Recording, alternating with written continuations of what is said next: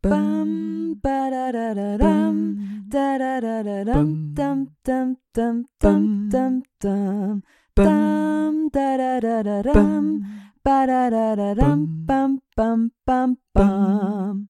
Achtung! Dieses Märchen kann Spuren von Gewalt, Religion, Magie und veralteter Pädagogik enthalten. Ich lese aus der vierten Ausgabe von Grimms Märchen aus dem Jahre 1937. Tischlein deck dich, Goldesel und Knüppel aus dem Sack. Vor Zeiten war ein Schneider, der drei Söhne hatte und nur eine einzige Ziege.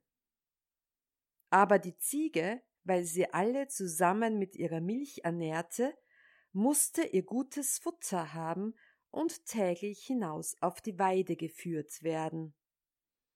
Die Söhne taten das auch nach der Reihe. Einmal brachte sie der Älteste auf den Kirchhof, wo die schönsten Kräuter standen, ließ sie da fressen und herumspringen. Abends, als es Zeit war, heimzugehen, fragte er Ziege, bist du satt? Die Ziege antwortete Ich bin so satt, ich mag kein Blatt. Mäh, mäh. So komm nach Haus, sprach der Junge, fasste sie am Strickchen, führte sie in den Stall und band sie fest. Nun, sagte der alte Schneider, hat die Ziege ihr gehöriges Futter? Oh, antwortete der Sohn, die ist so satt, sie mag kein Blatt. Der Vater aber wollte sich selbst überzeugen, ging hinab in den Stall, streichelte das liebe Tier und fragte Ziege, bist du auch satt? Die Ziege antwortete Wovon sollt ich satt sein? Ich sprang nur über Gräbelein und fand kein einzig Blättelein. Mäh, mäh. Was muss ich hören? rief der Schneider, lief hinauf und sprach zu dem Jungen Ei, du Lügner, sagst, die Ziege wäre es satt und hast sie hungern lassen? Und in seinem Zorne nahm er die Elle von der Wand und jagte ihn mit Schlägen hinaus. Am anderen Tag war die Reihe am zweiten Sohn, der suchte an der Gartenhecke einen Platz aus, wo lauter gute Kräuter standen, und die Ziege fraß sie rein ab. Abends, als er heim wollte, fragte er Ziege, bist du satt? Die Ziege antwortete Ich bin so satt, ich mag kein Blatt. Mäh, mäh. So komm nach Haus, sprach der Junge, zog sie heim und band sie im Stalle fest. Nun, sagte der alte Schneider, hat die Ziege ihr gehöriges Futter? Oh, antwortete der Sohn, die ist so satt, sie mag kein Blatt. Der Schneider wollte sich darauf nicht verlassen, ging hinab in den Stall und fragte Ziege, bist du auch satt? Die Ziege antwortete Wovon sollt ich satt sein? Ich sprang nur über Gräbelein und fand kein einzig Blättelein. Mäh, mäh. Der gottlose Bösewicht, schrie der Schneider, so ein frommes Tier hungern zu lassen, lief hinauf und schlug mit der Elle den Jungen zur Haustüre hinaus. Die Reihe kam jetzt an den dritten Sohn, der wollte seine Sache gut machen, suchte Buschwerk mit dem schönsten Laube aus und ließ die Ziege daran fressen. Abends als er heim wollte, fragte er Ziege, bist du auch satt? Die Ziege antwortete Ich bin so satt, ich mag kein Blatt. Mäh, mäh. So komm nach Haus, sagte der Junge, führte sie in den Stall und band sie fest. Nun, sagte der alte Schneider, hat die Ziege ihr gehöriges Futter? Oh, antwortete der Sohn, die ist so satt, sie mag kein Blatt. Der Schneider traute nicht, ging hinab und fragte Ziege, bist du auch satt? Das boshafte Tier antwortete Wovon soll ich satt sein? Ich sprang nur über Gräbelein und fand kein einzig Blättelein. Mäh, mäh. O die Lügenbrut, rief der Schneider, einer so gottlos und pflichtvergessen wie der andere. Ihr sollt mich nicht länger zum Narren haben und vor Zorn ganz außer sich sprang er hinauf und gerbte dem armen Jungen mit der Elle den Rücken so gewaltig, dass er zum Haus hinaussprang. Der alte Schneider war nun mit seiner Ziege allein. Am anderen Morgen ging er hinab in den Stall, liebkoste die Ziege und sprach Komm, mein liebes Tierlein, ich will dich selbst zur Weide führen. Er nahm sie am Strick und brachte sie zu grünen Hecken und unter Schafrippe und was sonst die Ziegen gerne fressen. Da kannst du dich einmal nach Herzenslust sättigen, sprach er zu ihr und ließ sie weiden bis zum Abend. Da fragte er Ziege, bist du satt? Sie antwortete Ich bin so satt, ich mag kein Blatt. Mäh, mäh. So komm nach Haus, sagte der Schneider, führte sie in den Stall und band sie fest. Als er wegging, kehrte er sich noch einmal um und sagte Nun bist du doch einmal satt.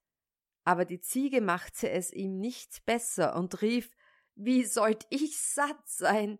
Ich sprang nur über Gräbelein und fand kein einzig Blättelein, Mäh, mäh. Als der Schneider das hörte, stutzte er und sah wohl, dass er seine drei Söhne ohne Ursache verstoßen hatte. Wart, rief er, du undankbares Geschöpf, dich fortzujagen ist noch zu wenig. Ich will dich zeichnen, dass du dich unter ehrbaren Schneidern nicht mehr darfst sehen lassen. In einer Hast sprang er hinauf, holte sein Bartmesser, seifte der Ziege den Kopf ein und schor sie so glatt wie seine flache Hand. Und weil die Elle zu ehrenvoll gewesen wäre, holte er die Peitsche und versetzte ihr solche Hiebe, dass sie in gewaltigen Sprüngen davonlief.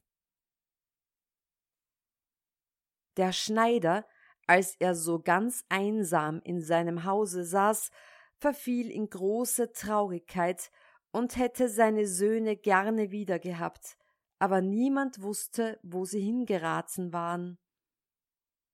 Der Älteste war zu einem Schreiner in die Lehre gegangen. Da lernte er fleißig und unverdrossen, und als seine Zeit herum war, dass er wandern sollte, schenkte ihm der Meister ein Tischchen, das gar kein besonderes Ansehen hatte und von gewöhnlichem Holz war, aber es hatte eine gute Eigenschaft. Wenn man es hinstellte und sprach Tischchen, deck dich, so war das gute Tischchen auf einmal mit einem sauberen Tüchlein bedeckt und stand da ein Teller und Messer und Gabel daneben und Schüsseln mit gesottenem und gebratenem, so viel Platz hatten, und ein großes Glas mit rotem Wein leuchtete, dass einem das Herz lachte. Der junge Gesell dachte, damit hast du genug für den Lebtag, zog guter Dinge in der Welt umher und bekümmerte sich gar nicht darum, ob ein Wirtshaus gut oder schlecht und ob etwas darin zu finden war oder nicht, wenn es ihm gefiel, so kehrte er gar nicht ein, sondern im Felde, im Wald, auf einer Wiese, wo er Lust hatte, nahm er sein Tischchen vom Rücken, stellte es vor sich und sprach Deck dich. So war alles da, was sein Herz begehrte. Endlich kam es ihm in den Sinn, er wollte zu seinem Vater zurückkehren. Sein Zorn würde sich gelegt haben, und mit dem Tischchen deck dich würde er ihn gerne wieder aufnehmen. Es trug sich zu, dass er auf dem Heimweg abends in ein Wirtshaus kam, das mit Gästen angefüllt war. Sie hießen ihn willkommen und luden ihn ein, sich zu ihnen zu setzen und mit ihnen zu essen. Sonst würde er schwerlich noch etwas bekommen. Nein, antwortete der Schreiner, die paar Bissen will ich euch nicht vor dem Munde nehmen, lieber sollt ihr meine Gäste sein. Sie lachten und meinten, er triebe seinen Spaß mit ihnen.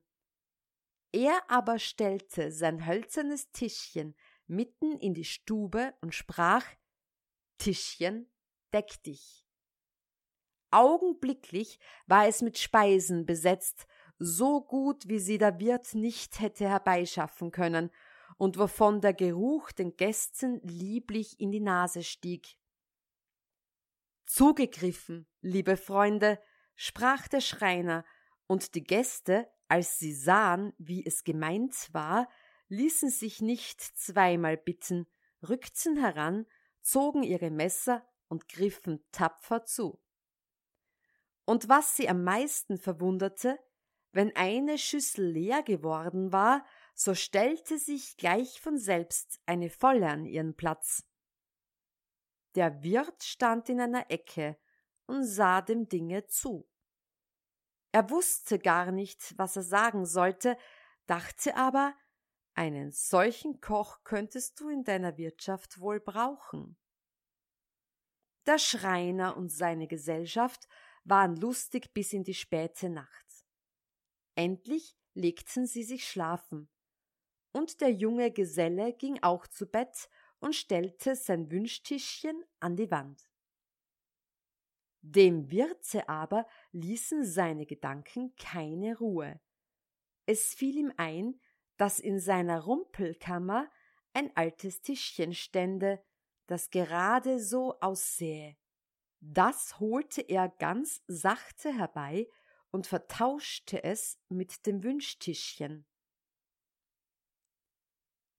Am anderen Morgen zahlte der Schreiner sein Schlafgeld, packte sein Tischchen auf, dachte gar nicht daran, dass er ein falsches hätte, und ging seiner Wege. Zu Mittag kam er bei seinem Vater an, der ihn mit großer Freude empfing. Nun, mein lieber Sohn, was hast du gelernt? sagte er zu ihm. Vater, ich bin ein Schreiner geworden. Ein gutes Handwerk, erwiderte der Alte. Aber was hast du von deiner Wanderschaft mitgebracht? Vater, das Beste, was ich mitgebracht habe, ist das Tischchen. Der Schneider betrachtete es von allen Seiten und sagte Daran hast du kein Meisterstück gemacht, das ist ein altes und schlechtes Tischchen. Aber es ist ein Tischchen, deck dich, antwortete der Sohn. Wenn ich es hinstelle und sage ihm, es sollte sich decken, so stehen gleich die schönsten Gerichte darauf und ein Wein dabei, der das Herz erfreut. Ladet nur alle Verwandte und Freunde ein, die sollen sich einmal laben und erquicken, denn das Tischchen macht sie alle satt. Als die Gesellschaft beisammen war, stellte er sein Tischchen mitten in die Stube und sprach Tischlein, deck dich. Aber das Tischchen regte sich nicht und blieb so leer wie ein anderer Tisch, der die Sprache nicht versteht. Da merkte der arme Geselle, dass ihm das Tischchen vertauscht war, und schämte sich, dass er wie ein Lügner dastand. Die Verwandten aber lachten ihn aus und mussten ungetrunken und ungegessen wieder heimwandern. Der Vater holte seine Lappen wieder herbei und schneiderte fort. Der Sohn aber ging bei einem Meister in die Arbeit. Der zweite Sohn war zu einem Müller gekommen und bei ihm in die Lehre gegangen. Als er seine Jahre herum hatte, sprach der Meister Weil du dich so wohl gehalten hast, so schenke ich dir einen Esel von einer besondern Art. Er zieht nicht am Wagen und trägt auch keine Säcke. Wozu ist er dann Nütze? fragte der junge Geselle.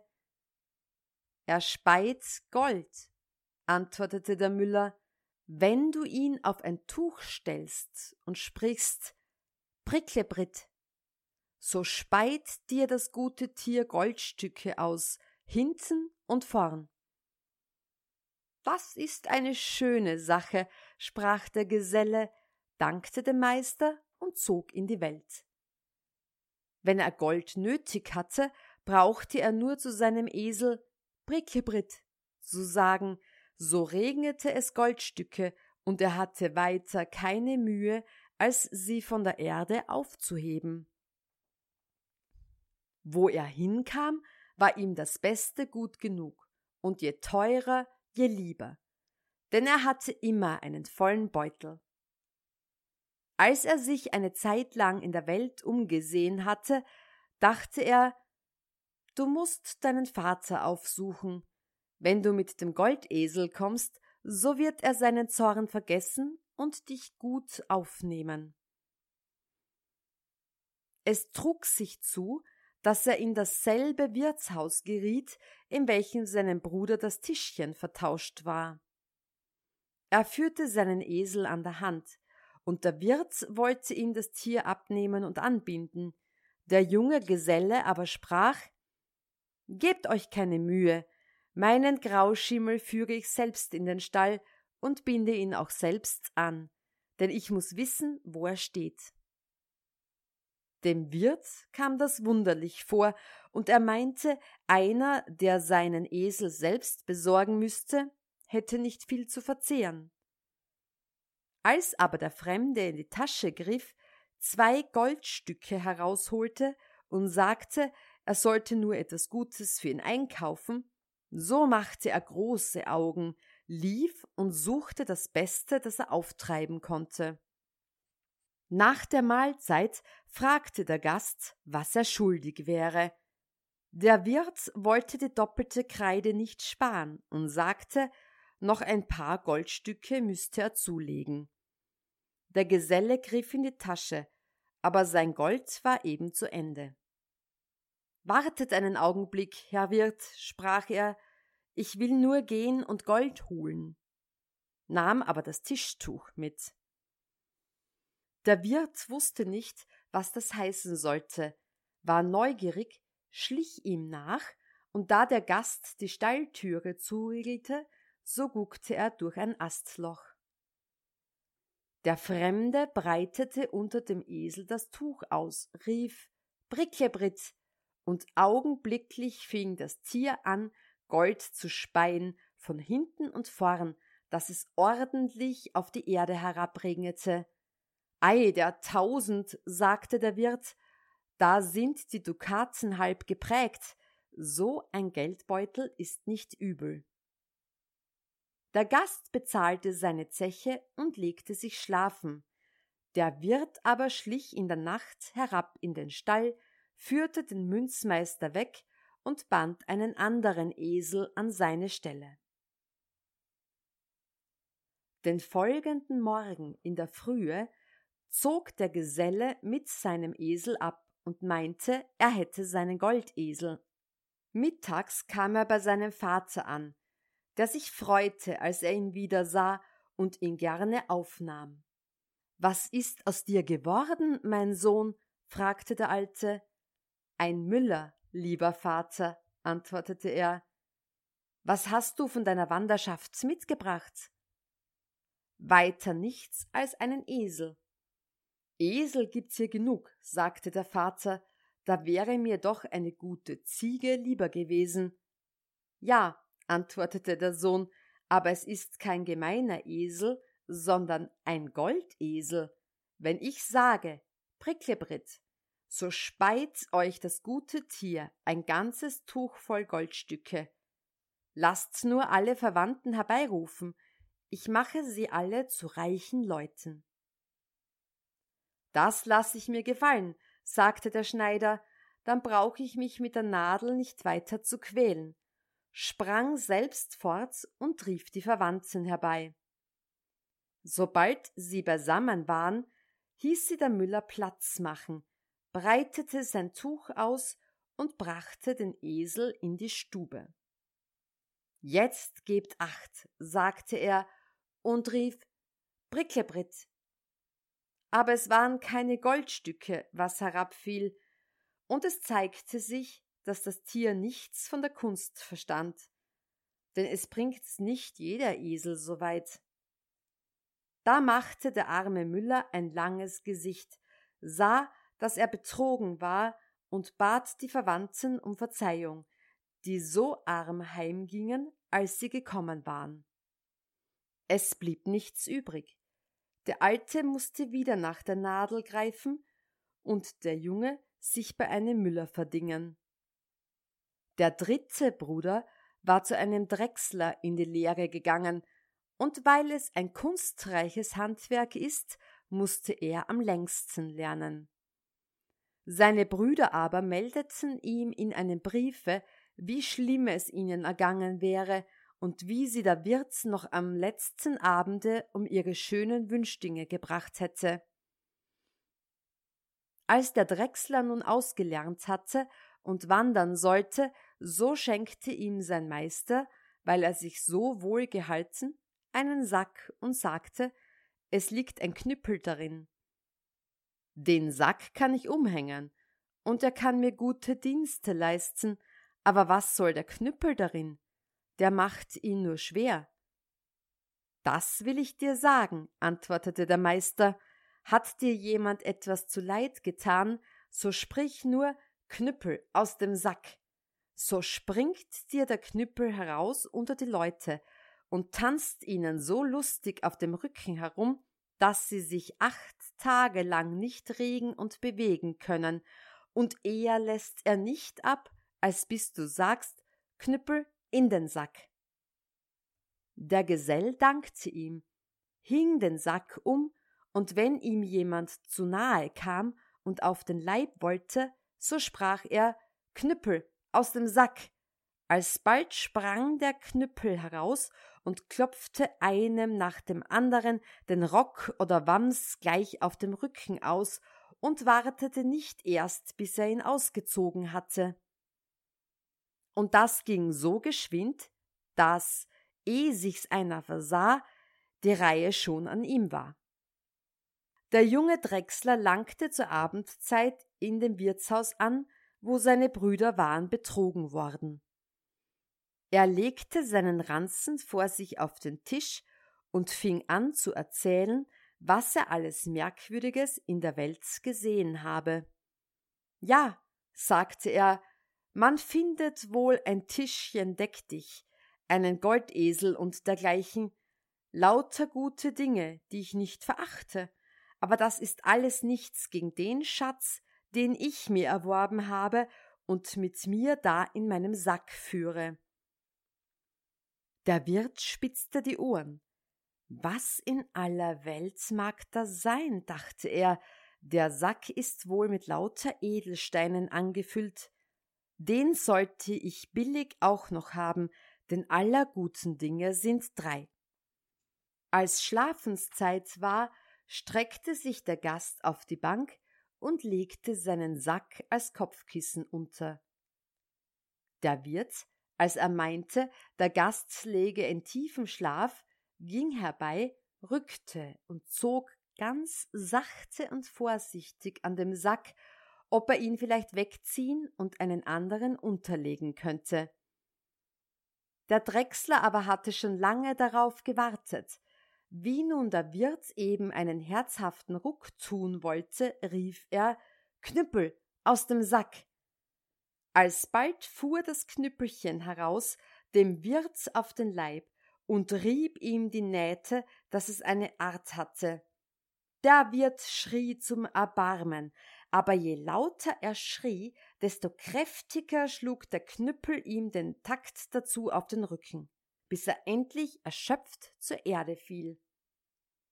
Da sprach der Drechsler, wo du das Tischchen deck dich und den Goldesel nicht wieder herausgibst, so soll der Tanz von neuem angehen. Ach nein, rief der Wirt ganz kleinlaut, ich gebe alles gerne wieder heraus, lasst's nur den verwünschten Kobold wieder in den Sack kriechen. Da sprach der Geselle, ich will Gnade vor Recht ergehen lassen, aber hüte dich vor Schaden. Dann rief er Knüppel in den Sack und ließ ihn ruhen. Der Drechsler zog am anderen Morgen mit dem Tischchen deck dich und dem Goldesel heim zu seinem Vater. Der Schneider freute sich, als er ihn wiedersah, und fragte auch ihn, was er in der Fremde gelernt hätte. Lieber Vater, antwortete er, ich bin ein Drechsler geworden. Ein kunstreiches Handwerk, sagte der Vater. Was hast du von der Wanderschaft mitgebracht? Ein kostbares Stück, lieber Vater, antwortete der Sohn, einen Knüppel in dem Sack. Was? rief der Vater, einen Knüppel, das ist der Mühe wert, den kannst du dir von jedem Baume abhauen. Aber einen solchen nicht, lieber Vater, sage ich, Knüppel aus dem Sack. So springt der Knüppel heraus und macht mit dem, der es nicht gut mit mir meint, einen schlimmen Tanz und lässt nicht eher nach, als bis er auf der Erde liegt und um gut Wetter bittet. Seht ihr, mit diesem Knüppel habe ich das Tischchen deck dich und den Goldesel wieder herbeigeschafft, die der diebische Wirt meinen Brüdern abgenommen hatte. Jetzt lasst sie beide rufen und ladet alle Verwandten ein, ich will sie speisen und tränken und will ihnen die Taschen noch mit Gold füllen. Der alte Schneider wollte nicht recht trauen, brachte aber doch die Verwandten zusammen. Da deckte der Drechsler ein Tuch in die Stube, führte den Goldesel herein und sagte zu seinem Bruder Nun, lieber Bruder, sprich mit ihm. Der Müller sagte Bricklebrit, und augenblicklich sprangen die Goldstücke auf das Tuch herab, als käme ein Platzregen, und der Esel hörte nicht eher auf, als bis alle so viel hatten, dass sie nichts mehr tragen konnten. Ich seh's dir an, du wärst auch gern dabei gewesen. Dann holte der Drechsler das Tischchen und sagte Lieber Bruder, nun sprich mit ihm. Und kaum hatte der Schreiner Tischlein, deck dich gesagt, so war es gedeckt und mit den schönsten Schüsseln reichlich besetzt. Da ward eine Mahlzeit gehalten, wie der gute Schneider noch keine in seinem Hause erlebt hatte, und die ganze Verwandtschaft blieb beisammen bis in die Nacht und waren alle lustig und vergnügt. Der Schneider verschloss Nadel und Zwirn, Elle und Bügeleisen in einen Schrank und lebte mit seinen drei Söhnen in Freude und Herrlichkeit. Wo ist aber die Ziege hingekommen, die schuld war, dass der Schneider seine drei Söhne fortjagte? Das will ich dir sagen.